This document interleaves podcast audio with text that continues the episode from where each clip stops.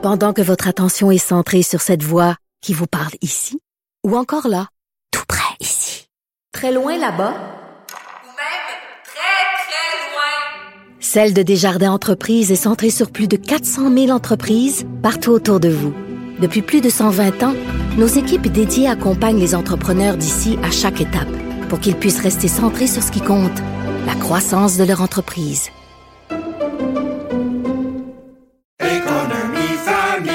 Ici Ricardo. Et Émilie, marchand d'IGA. On a envie de vous inspirer à bien manger. À moins de 5 la portion. Suffit de repérer les produits valeurs sûres et de les cuisiner avec une de nos recettes. Les valeurs sûres, c'est bien pensé, hein? Bien sûr! Détails sur IGA.net.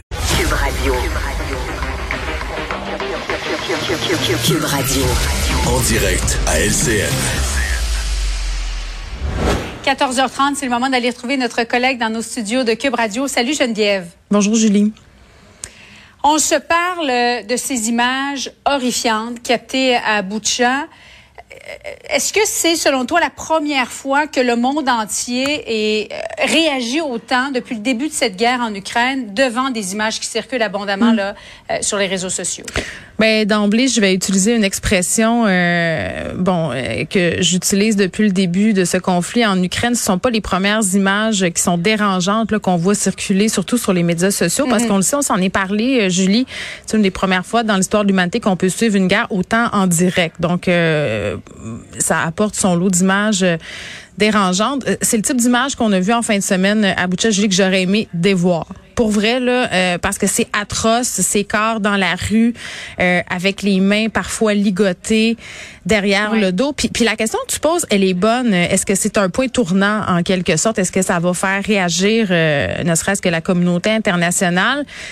C'est plate à dire là, mais rappelle-toi quand on a eu ce bombardement de l'hôpital à Mariupol, quand ce théâtre s'est fait attaquer aussi, un théâtre qui abritait de nombreux civils, des enfants tu même que c'était écrit enfant, tu sais, euh, sur les murs là, avoisinant ce lieu-là. Euh, ça a été abondamment partagé et on a parlé, euh, les politologues, les experts de la politique internationale ont parlé d'un point tournant. Tu sais, on dit à partir de maintenant, la guerre en Ukraine, ça vient de prendre une autre tangente. Et, et vois-tu, on est ici encore aujourd'hui à se dire, est-ce que c'est un point tournant?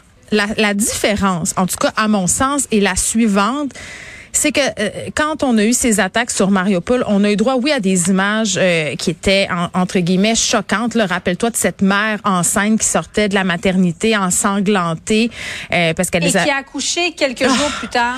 Oui, c'est ça. Qui est finalement décédée c'est ça. avec son bébé. Oui, puis on a eu des images de, de petits bébés mm. aussi qui étaient cachés dans des abris antibons. Mais là, des images de morts, des cadavres, des fausses communes. je pense pas qu'on avait eu droit, en tout cas de façon planétaire, là, depuis le conflit en Ukraine, oui, il y en a sur des médias sociaux, mais là, ça a fait la mm. une, entre autres, du Libération, du journal et, tout ça. Là, des images aussi violentes et graphiques. Je pense que c'était la première fois euh, qu'on y avait droit autant. Et en ce sens-là, c'est vrai qu'en ce moment, ça fait peut-être un peu changer euh, la donne, bien que, bon, j'ai envie de te dire que les actions de Vladimir Poutine n'étaient pas tellement à la hausse, là, mais ça vient rajouter une pierre à l'édifice de son inhumanité. Et Selon toi, Geneviève, parce mm. que c'est pas simplement des corps qu'on voit par terre, c'est des corps avec, comme tu le disais, les pieds ligotés, mm. les mains ligotées, des projectiles derrière la tête. Mm. C'est vraiment des exécutions. Est-ce que tu, tu crois qu'il faut montrer toutes ces images? Euh, oui, puis là, il faut dire aussi que ce sont des crimes de guerre allégués. Là, je comprends que les images, elles parlent d'elles-mêmes. Et tantôt, je parlais avec quelqu'un du Collège royal militaire du Canada qui me disait, faudra faire euh, des enquêtes. Mais oui, ça semble des exécutions.